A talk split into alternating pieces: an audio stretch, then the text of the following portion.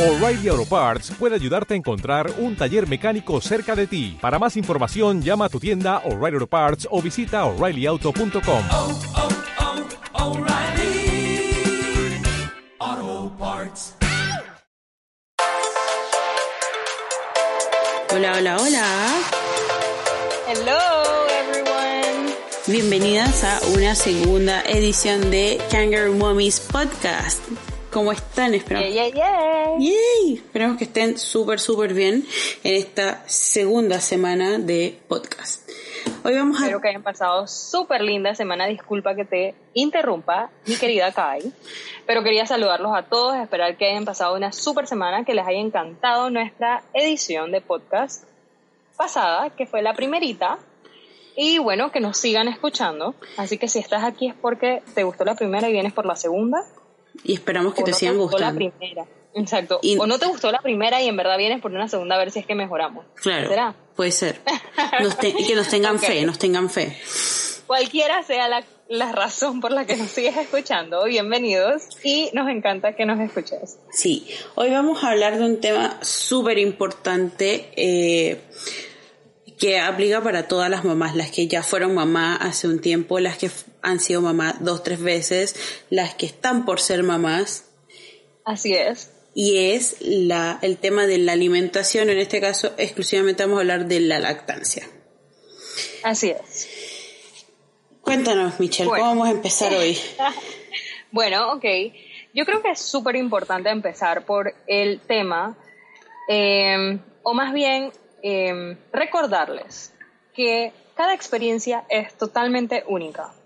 Y creo que todas somos perfectamente imperfectas y que mm, estamos aquí para compartir nuestras experiencias, para crear un grupo de apoyo, pero también para, por medio de nuestras experiencias, poder ayudarles si es que les ayuda, pero también recordarles que tú, eh, tu experiencia es única, debes buscar eh, lo que mejor te funciona a ti, no porque nos funciona a nosotras o no nos funciona a nosotras, no te va a funcionar a ti.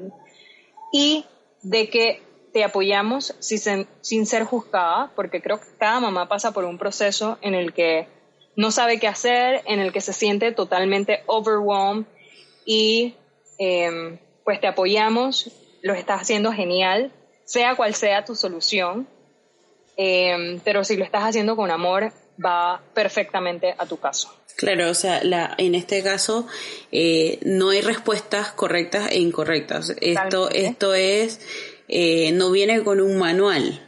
Hay cosas que a algunas es. les van a servir más que a otras y es totalmente entendible. Eh, biológicamente nuestros cuerpos en la teoría funcionan igual, pero todos tienen pequeñas variaciones.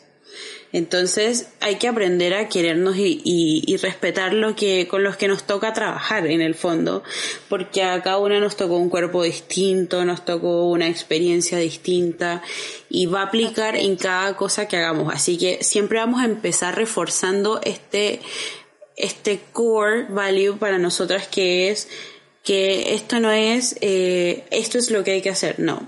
Eh, te puede funcionar cualquier cosa y nosotras no te vamos a decir oye pero eso está mal no o sea si a ti te funciona perfecto. Y, y eso es como lo que queremos explorar los temas a grandes rasgos eh, ver nuestras experiencias y ojalá en los feedbacks que tengamos, las preguntas, etcétera, saber también cuáles fueron las experiencias de otras, de otras para poder discutirlas y, y decir, oye, a mí no se me hubiese ocurrido eso, no sé, por dar un ejemplo. Totalmente, totalmente de acuerdo. Y bueno, este, habiendo dicho esto, em, también creo que pudiéramos empezar por como mencionar toda la diferencia de, de alimentación que hay para nuestro bebé desde que nace. Está la lactancia exclusiva, está la lactancia apoyada con fórmula, está la alimentación solamente por fórmula desde que nacen.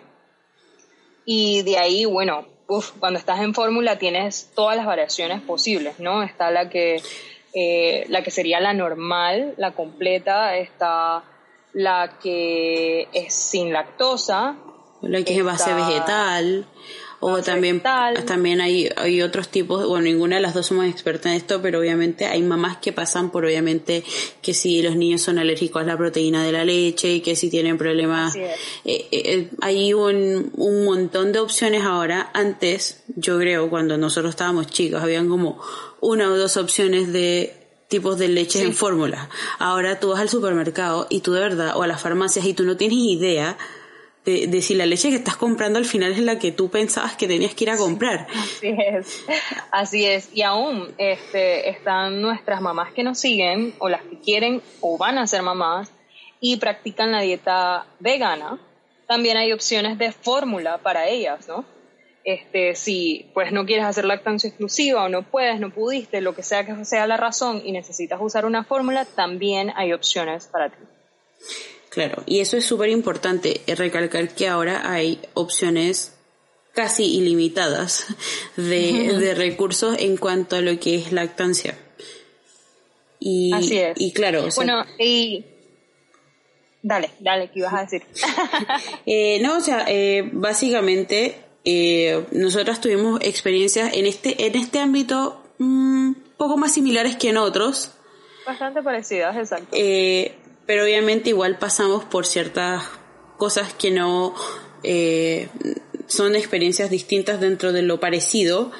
Y, y claro, o sea, la, la parte in- interesante de todo esto es eh, cómo abordamos, o sea, la parte más profunda, porque hay como un trasfondo en el tema de la lactancia, no es solamente yo le doy comida a mi bebé, soy alimento, porque uno, bueno, y- llevan varias semanas donde uno se siente que literalmente es solo fuente de comida. Pero, Totalmente. pero hay un trasfondo también emocional en ocasiones, eh, no quiero decirlo eh, como de que nosotras, quizás entre las mismas mamás, sin darnos cuenta, ejercemos cierto tipo de presión y, y uno tiende a, a irse, no sé, hay veces, no sé, a mí me pasó, yo, yo nunca tuve un flujo así como, oh, qué montón, no hice un banco de leche, no pude.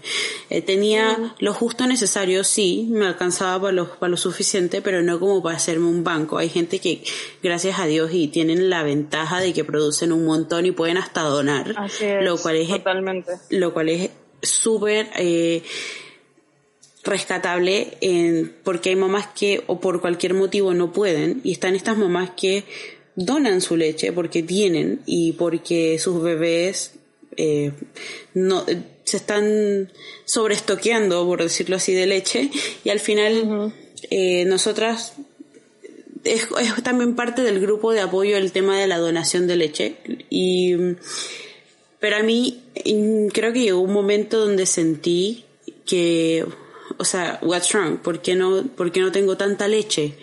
¿Por qué si me alcanza la leche para las dosis justas? O si me quiero sacar, o si voy a salir, o lo que sea, no es como que tengo dos o tres o cuatro porciones por lo que sea, no.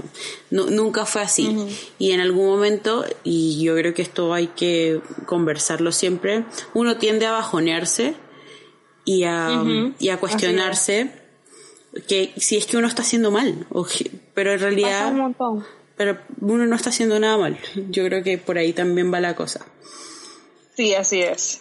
Eh, bueno, Kai, ya que empezaste, eh, cuéntanos un poquito de cómo fue tu inicio con el tema de la lactancia y, y bueno, tu experiencia. Cuéntanos en resumidas cuentas cómo fue eso. Bueno, eh, eh, cuando nació mi hija, eh, tuvo un agarre, un latch súper fuerte, o sea, no fue, de hecho, me acuerdo que se acercó una enfermera así como, ay, para ver, y tú no quieres que te vean mucho, pero para ver, y, y, ah, no, sí está súper bien, y tú así como, "Ugh, pero esto duele, o sea, claro, efectivamente, el agarre influye mucho en qué tanto es o no doloroso algo. Pero también tenemos sensibilidades distintas, eh, tenemos condiciones, los pechos son distintos, eh, los niños agarran distinto y también hay un proceso de adaptación que en mi caso fue un, no sé, poco más de un mes, que uno ya como que, me acuerdo que yo al principio tomaba aire antes de ponerme a mi hija en el pecho porque me estaba preparando mentalmente para ese segundo que, donde se agarran, que es como un poquito incómodo. Y eh, lastimosamente eh, pasé por lo que muchas mamás pasan, la mastitis en un pecho, porque obviamente me costaba más que ese agarre se diera tan bien en un pecho como en el otro. Y esto fue nueve días después de haber dado a luz. Y claro, y, y, uno se queda así como, ya empezamos mal.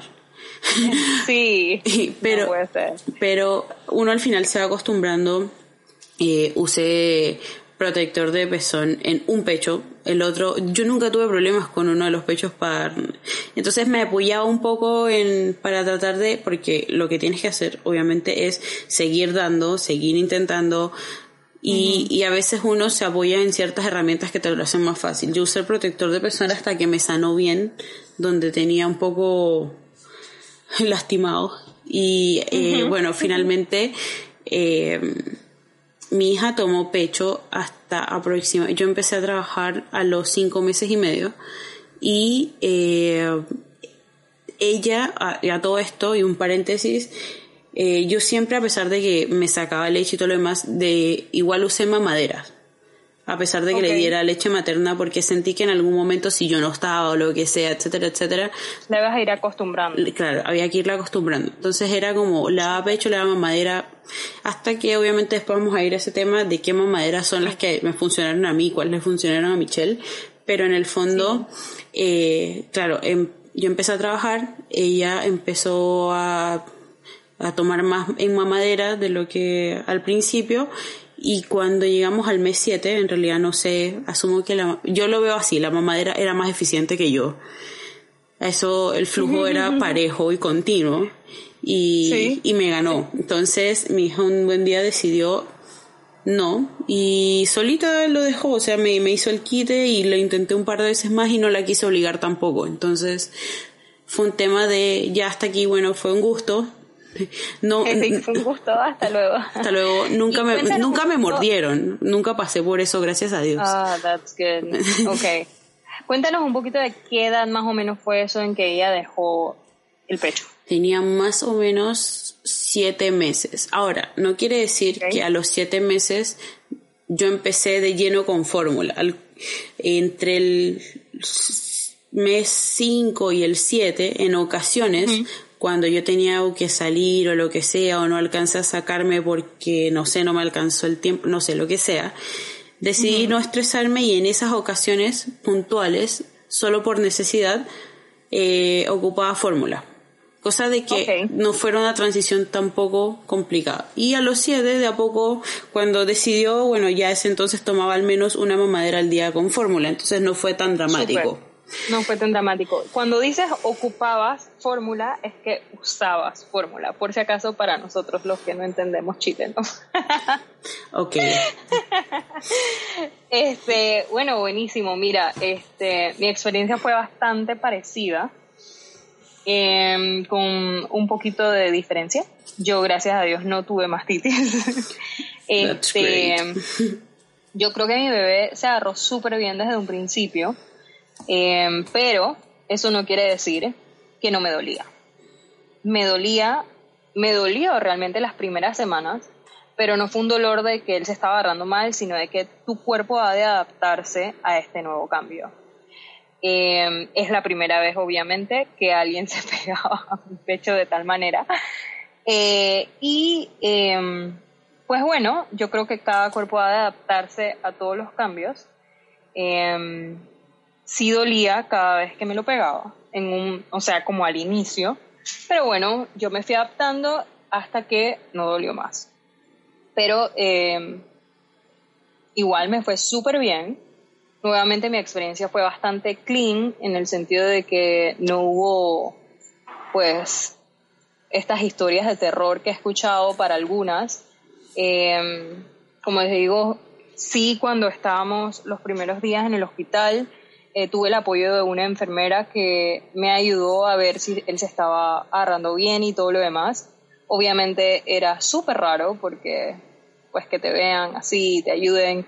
No sé, para algunas, para algunas va a ser súper normal, pero para mí era súper raro.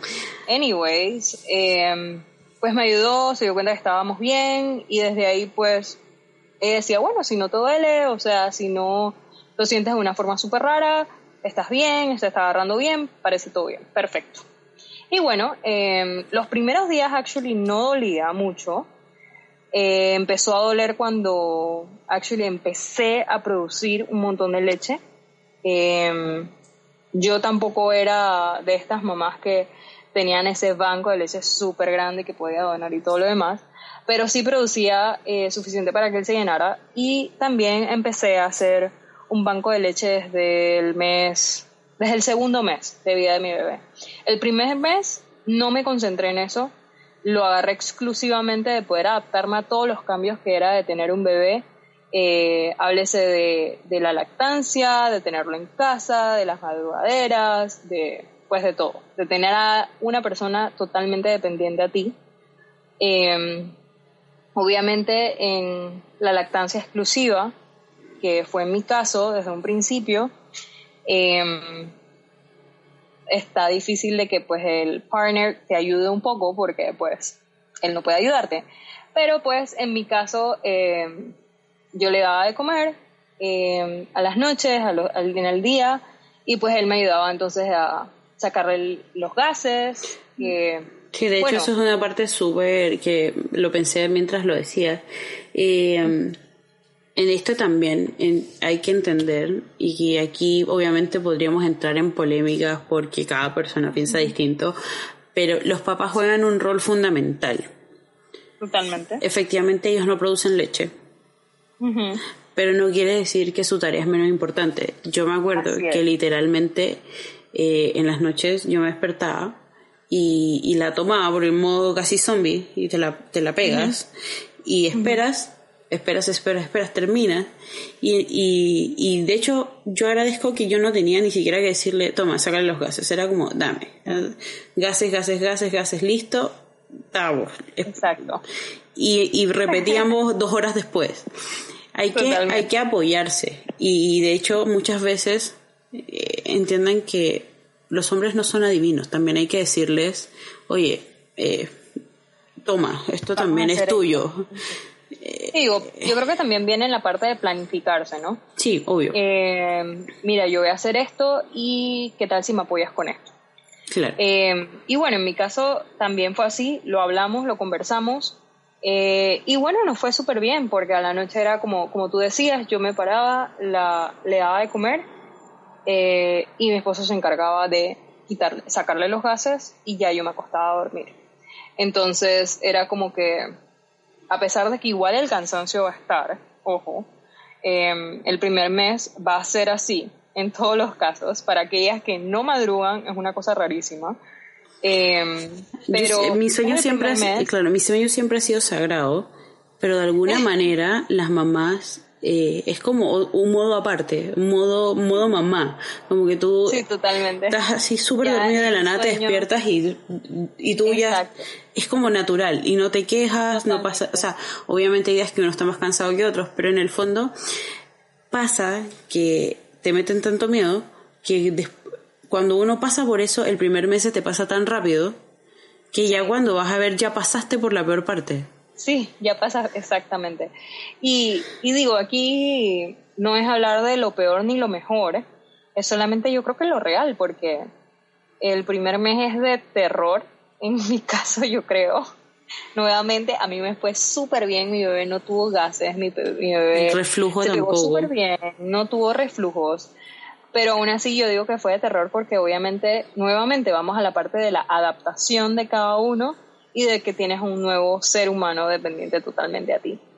Y regresando a la lactancia, eh, pues bueno, el primer mes obviamente dolió, no estoy diciendo que no, dolió bastante, pero bueno, eh, tu cuerpo se adapta, en algunos casos va a ser más, más lento que otros, pero bueno, después de quizás tres semanas, definitivamente a la cuarta ya estaba más acostumbrado a ello, ya no me dolía cuando mi bebé se pegaba, y pues eh, ya era más normal, por decirlo así. Yo le di lactancia exclusiva a mi bebé hasta el quinto mes. Em, yo al cuarto mes regresé a mi trabajo. Yo tenía en Panamá, para aquellas que nos escuchan desde Chile, en Panamá te dan... em, O desde cualquier lado del mundo. bueno, desde cualquier lado del mundo exactamente. En Panamá nos dan tres meses, eh, para ponerlo en grandes rasgos, nos dan tres meses de licencia materna. Pero es total, entiendo yo, ¿o no? Eh, Es total. Son seis semanas antes de tu fecha probable de parto y lo demás después. En mi caso, eh, pues definitivamente no hay otra forma. Tienes que tomar las, las semanas que ellos te dictan.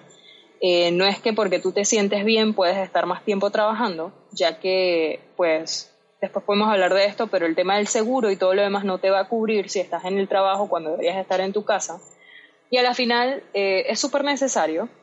Eh, es un tiempo de más que adaptaciones, de concentrarte, saber que va a venir una nueva persona, prepararte para ello y, y descansar, porque definitivamente eh, los últimos, las últimas semanas está, es, es un poco difícil. Un poco. Pero bueno, este, a la final eh, yo, tuve dos meses, sí, a ver, sí, dos meses y medio casi después de, de que él nació, eh, aún de licencia. Y aparte yo tenía un mes de vacaciones que podía unir a mi licencia, así que yo estuve casi hasta el cuarto mes de mi bebé con él en casa. Después de ahí, eh, yo regresé al trabajo y empecé a extraerme en el trabajo. Antes de eso, como les había comentado, desde el mes, desde segundo mes, yo había empezado a crear lentamente un banco de leche en mi congelador. Em, para todas aquellas expertas que después nos puedan comentar a esto, a este podcast, a este, el post, eh, y nos puedan dar un poco más de tips, pero hasta donde yo tengo entendido, eh, la, la leche materna congelada dura de 3 a 6 meses, mientras que la temperatura sea estable. Entonces yo me sacaba suficiente leche o llenaba lo que podía en una bolsita y le ponía la fecha. Entonces yo la iba congelando porque en su momento, cuando él tenía solamente dos meses, yo no le daba, eh, porque casi no salí eh, como para... Y si salía sin él, era algo bastante corto, lo cual casi no iba a necesitar este, que yo le dejara leche recién, exprim- eh, no sé si dice extraída, realmente recién extraída. Entonces, eh, pues mi, me concentré más en hacer mi banco de leche en el congelador específicamente para cuando iba a empezar a trabajar. Así es que cuando yo empecé a trabajar ya yo tenía un banco de leche, mm, no muy grande, pero tenía ahí mi, mi, mi cantidad. Y eh, bueno, mientras yo estaba en el trabajo en Panamá, no sé cómo es en Chile, pero en Panamá te dan eh, una hora Igual. de lactancia. ¿Hasta ¿Qué cuándo? eso? Acá la dan hasta, si no me equivoco, y quizás me puedan, yo creo que es el primer año. No, acá es hasta los Eh, dos. Hasta los, no, acá definitivamente no es hasta los dos. Creo que es hasta el primer año. Y quizás, no sé si escuché por ahí que es menos, pero yo sé que es por lo menos hasta el primer año porque eso fue lo que a mí me dieron. Em, tú puedes agarrarlo, puedes entrar una hora más tarde, puedes salir una hora más temprano o puedes dividirlo eh, durante el día. Por ejemplo, eh, si no te quieres extraer durante el día y quieres salir antes, puedes hacerlo. Pero si te quieres extraer durante el periodo de trabajo, entonces puedes tomar media hora y media hora, puedes tomar 15 minutos, 15 minutos y media hora para salir más temprano. Tú lo puedes dividir como sea, pero que sea una hora. Así es que en mi caso yo me eh, extraía solamente a mi hora, en mi hora de almuerzo para poder salir una hora más temprano. Entonces yo me extraía una vez al día, lo cual eso hizo que mi producción bajara un montón. Y durante el primer mes no me preocupé tanto porque como les dije tenía un banco de leche en casa. Pero luego cuando me di cuenta que no estaba produciendo suficiente para mi bebé durante el día, em, empecé a tener todos estos pensamientos que a pesar de que uno dice no te, no te estreses, no te estreses, no te estreses por ello, no importa, em, a la final uno en su subconsciente se va estresando. Y em, yo compré una latita de leche, le pregunté a mi pediatra obviamente primero, eh, mira, ¿cuál fórmula, ya que creo que no estoy produciendo mucho, él me dio pues sus recomendaciones, yo compré mi latita de leche y no la usé todavía como hasta el, como hasta el quinto mes. Entonces, eh, eso fue también todo un proceso, no todo es color de rosas.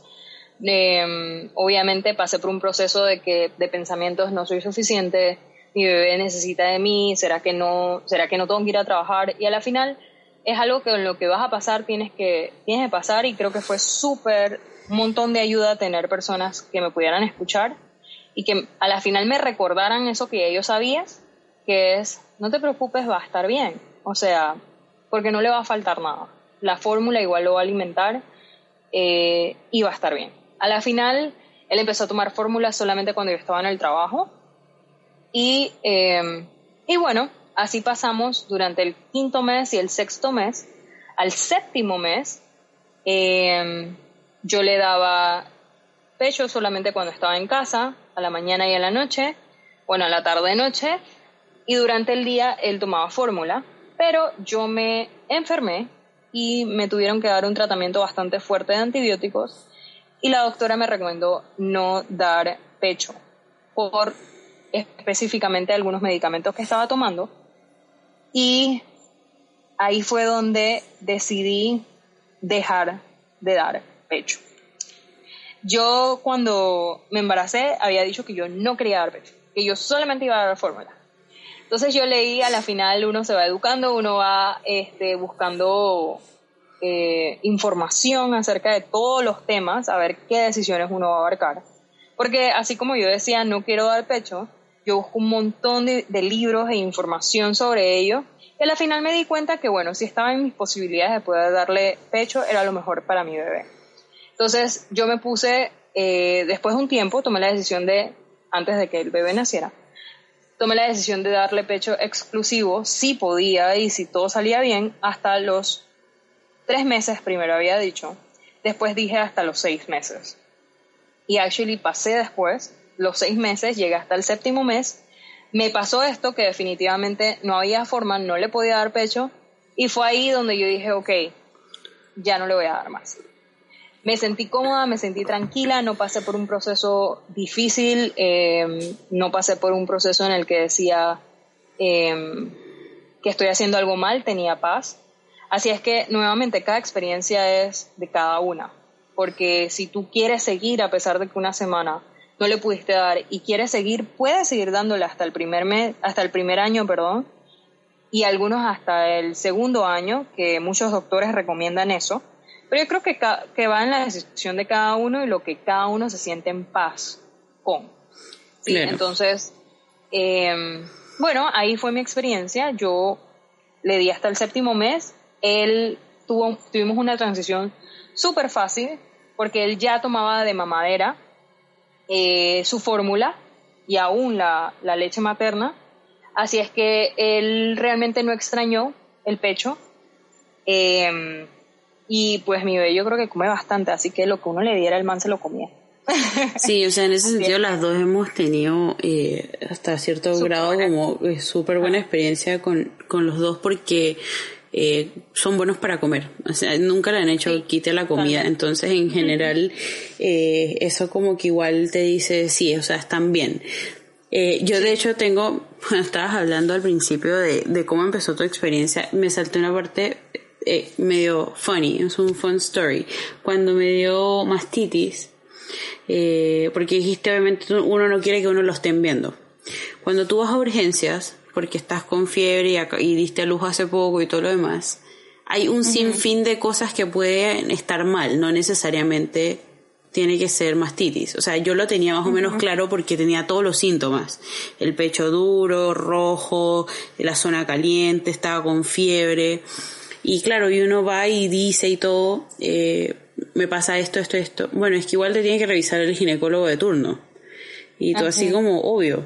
Entonces, vas y te dicen, bueno, ponte la bata esta y descúbrete la cintura para abajo. Y resulta que te descubre la cintura para abajo y te dice, no, abajo está todo bien, ahora podemos ver tus pechos.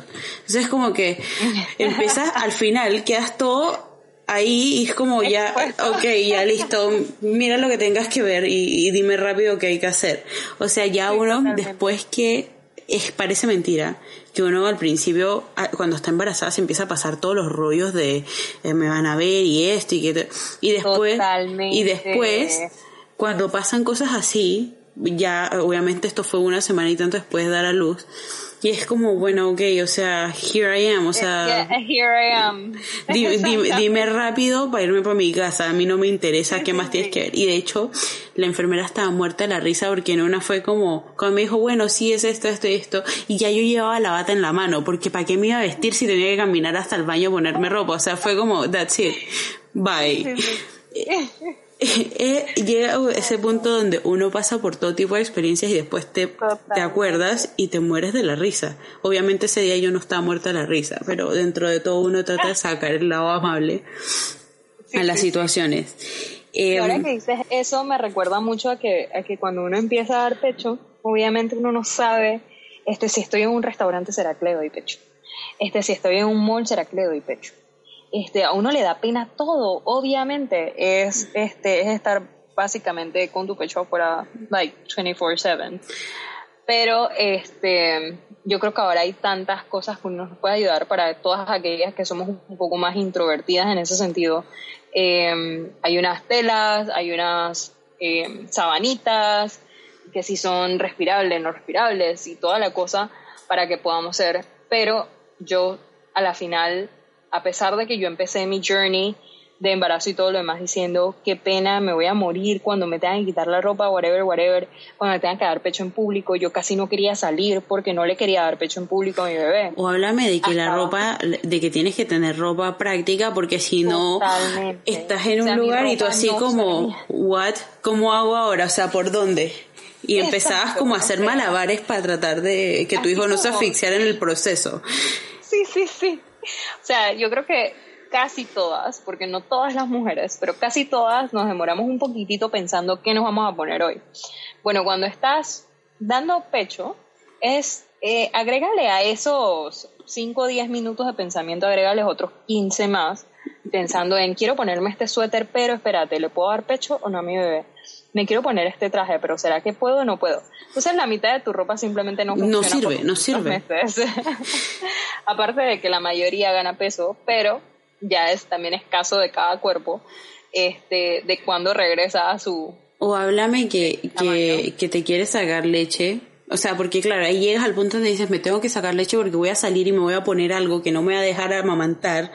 Entonces, Totalmente. es toda una preparación aparte que tienes que hacer antes de, de salir y decir, ok, tengo que llevar esto. Sí, voy a poder, no, no voy a poder. Y al final, claro, muchas veces uno dice, no sabes que mejor no voy a ningún lado. Y lo- pasa mucho al principio. Ya después, cada vez que uno sale es un grito de gloria. Por ejemplo, Sí, sí, sí. acá en Chile dan, eh, en realidad es bastante el tiempo y, en- y yo me siento súper agradecida en ese, en ese sentido. Eh, sí te dan las seis semanas antes, pero son, eh, son dos periodos de 12 semanas después. O sea, te dan 12 semanas y después de esas 12 semanas tú tienes dos opciones. O te tomas 12 semanas más o te tomas 18 semanas pero regresas a trabajar medio tiempo. Nice. O sea, tienes la opción dependiendo de, obviamente, lo que se acomode a tu opción. Y obviamente la hora de, eh, de lactancia hasta que tu hijo cumple dos años. Que yo todavía sigo haciendo uso feliz de mi hora. Qué bueno. Es lo mejor del mundo, especialmente cuando acá se trabajan eh, 45 horas semanales. So, sí, eso es bastante. Eh, tocando Pero pues bueno. otro tema, bueno, obviamente de lo mismo. ¿Cuáles fueron tus experiencias con las mamaderas? ¿Cómo te apoyaste con, cómo escogiste tus mamaderas? Y qué, en base a tus experiencias, cuáles son tus, el, el top? Y, y yo sé que obviamente abordamos ya este tema, pero eh, explicar un poquito por qué. Sí, bueno, en la semana le compartimos cuál era nuestro top 5 entre las dos de las marcas o tipo de mamaderas que utilizamos y nos, eh, y nos había servido. Pero eh, en mi caso, yo elegí, desde antes que naciera mi bebé, elegí comprar toda la línea de Dr. Brown, eh, la línea que eh, tiene la opción de poder quitar el, el tubito que hace que no tenga, eh, que no le produzca gases al bebé. Entonces tenía la opción de poder quitárselo o ponérselo. Eh, y bueno, esa fue, esa sería mi primera, mi primer top de mamaderas o de marcas de madera, porque la línea tiene chiquitas, grandes, eh, de, vidrio, de plástico. chico, de, exacto, de vidrio, plástico. Tiene el esterilizador, que es súper importante. En mi caso fue el eléctrico. Yo igual Este, tengo un eléctrico. Exacto, entonces em, yo no uso microondas en casa eh, por muchas razones. Después puedo comentar un poco de eso, pero este, en mi caso sirvió un montón tener ese esterilizador y todo de la misma marca. A pesar de que el esterilizador toma mamaderas de varias Cualquier marcas. marca, claro. Eh, sí es. Eh, bueno, me sirvió tener la misma línea de todo, me sirvió súper bien, él eh, lo tomó súper bien desde un principio, Eh, también creo que cuenta de que mi bebé es un poquito hambriento o le gusta mucho comer, entonces pues él se adaptó bastante fácil a ellas. De allí, eh, la segunda que recomiendo en mi caso es la Comotomo, así mismo se llama. Ella tiene una forma, su, su mamón tiene una forma bastante parecida al pecho de la mujer. Entonces, para aquellos bebés que tienen un poquito más difícil esa transición de pecho a mamadera, este, se les puede hacer un poco más fácil por ello. Eh, aparte de que la misma botella es eh, flexible, entonces súper fácil para que también ellos puedan agarrarla, es súper grande, o sea, es ancha, entonces ellos aprenden como a ir agarrándola y les parece, en mi caso, divertido, para mi bebé le parecía súper divertido ir agarrándola, apretándola y demás. Y por último, eh, la tercera marca que utilicé y la sigo utilizando ahora de grande, ya dejé realmente de utilizar las Dr. Brown, pero ahora que mi bebé tiene dos años, él sigue tomando y ya está haciendo la transición a vaso, pero sigue tomando la mamadera de marca eh, Twist Shake. Eh, bueno, ahí pueden buscar el nombre en el post, pero estas mamaderas son genialísimos, eh, son súper divertidas porque tienen miles de colores, formas, aún si la hubiera usado, la encontré luego de que mi bebé ya estuviera un poco más grande de un año, entonces eh, por eso creo que no la, no la elegí desde un principio. Pero ellos tienen de todo tipo de mamones, desde que ellos nacen hasta más grandes. Tienen eh, chiquitos, grandes, un poco más anchos, un poco más delgados. Eh, y de ahí tienen la transición a cup, que son los, como los primeros vasitos que el bebé utiliza, que son con, los, con la boquilla como aplastada y un par de huequitos.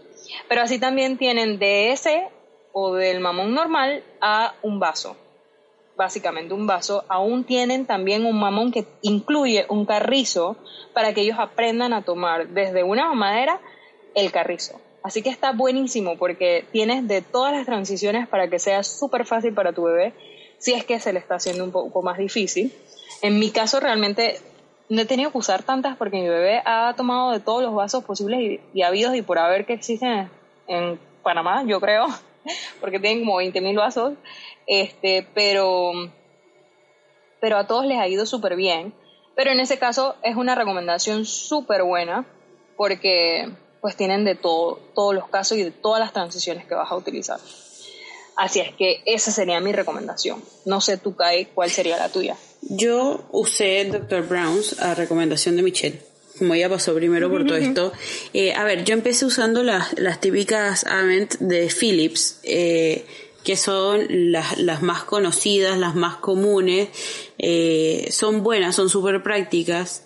Son, son fieles a lo que venden. O sea, es como un producto eh, cómodo, pero no tiene no tiene como grandes prestaciones en cuanto ni a diseño, ni a ni algo más allá, Bastante o sea, básica. es bastante básica, pero cumple la función de ser la mamadera básica buena.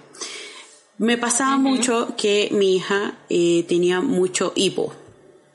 No importa cuánto tiempo le sacaras los gases, igual al final le daba hipo. No sufrió de reflujo, pero sí le daba hipo. Y todo esto terminó el minuto que adquirí una mamadera Dr. Brown. Fue una de las mejores cosas que hice. Eh, de verdad, súper, súper buena experiencia. Eh, como dice Michelle, eh, está diseñada precisamente para eso. Es una de las mejores maderas, o sea, con reviews específicamente por esto del tema de, de que prácticamente no entran gases eh, y tu, y tu bebé por ende obviamente eso no va, va a tener menos reflujo, menos hipo, etcétera. Eh, Después de eso, usé, que claro, aquí vendría siendo como el, el- la parte, la, la quinta mamadera de la recomendación, la Snook. Eh, Ok. usé, o sea, realmente mi hija usa dos tipos de mamaderas Nook.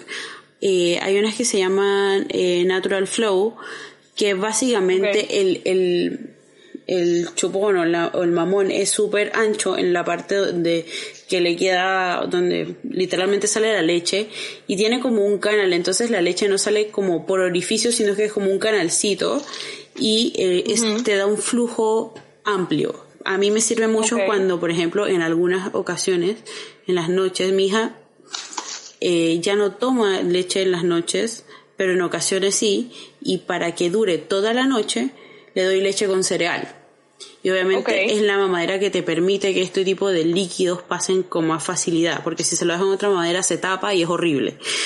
Te Sí. encargo el show. Eh, y también están las Nook, eh, eh, también usamos las Simply Natural, que son súper básicas en términos de diseño, pero lo que tiene interesante el mamón es que lo- la forma en la que están dispuestas los hoyitos, tienen hoyitos, eh, creo que son 6, 9 y no me acuerdo cuánto es, y también el flujo eh, de acuerdo a la, a la tienes la transición de, de ir cambiando de acuerdo al flujo para, para tu bebé.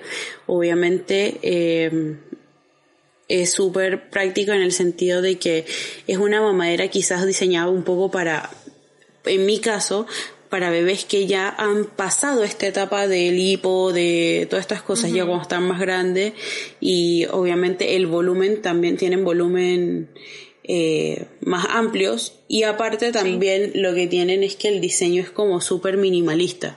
Tienen de vidrio, tienen de plástico, tienen, hay uno también que como dice Michelle hace la transición a vaso que ahí cambia totalmente el, el, el chupón y pero la forma de la mamadera básica sigue siendo la misma y ahí ya viene con dibujos animados y todo lo demás entonces que ob- empiezan entonces los Claro. mismos bebés a elegir qué es lo que quieren usar. Claro, y ahora finalmente, como ya estamos empezando la parte del vaso, eh, eh, tenemos unas Tommy Tipi y eso, pero eso ya entra en la categoría más de vaso, pero obviamente Tommy Tipi también tiene mamaderas que obviamente eh, cumplen, yo las encuentro muy similar a las Snook, entonces en ese sentido para mí es una sola recomendación.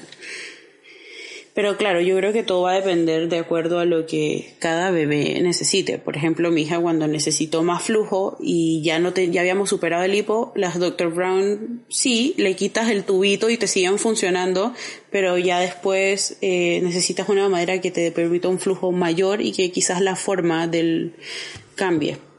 Porque obviamente después también empiezan a salir los dientes y todo lo demás. Sí, así es. Y bueno, cuando empiezan, por ejemplo, a, en mi caso, arrancar el mamón. Con What? Why? I know. Pero bueno, ya eso es eh, indicio de que necesita empezar a dejarlo, you know. Sí. Pero bueno, este, estas son nuestras recomendaciones. Este, si tienes tú algunas recomendaciones, comentarios o sugerencias, obviamente puedes eh, comentarnos, porfas, eh, y pues iremos comentando todo lo que nos digan eh, aquí. Sí, la verdad Yo es creo que ahora Este, este ha sido un- uno de esos temas donde obviamente ah, tienes un montón de material para hablar, pero tratamos de hacerlo como lo más focalizado posible, a pesar de que es un tema que puedes pasar cinco horas hablando. Y la verdad es que esperamos que igual les guste y si tienen algún, como siempre, temas para sugerir, lo demás, eh, estamos disponibles. Mensajes, comentarios, lo que ustedes quieran.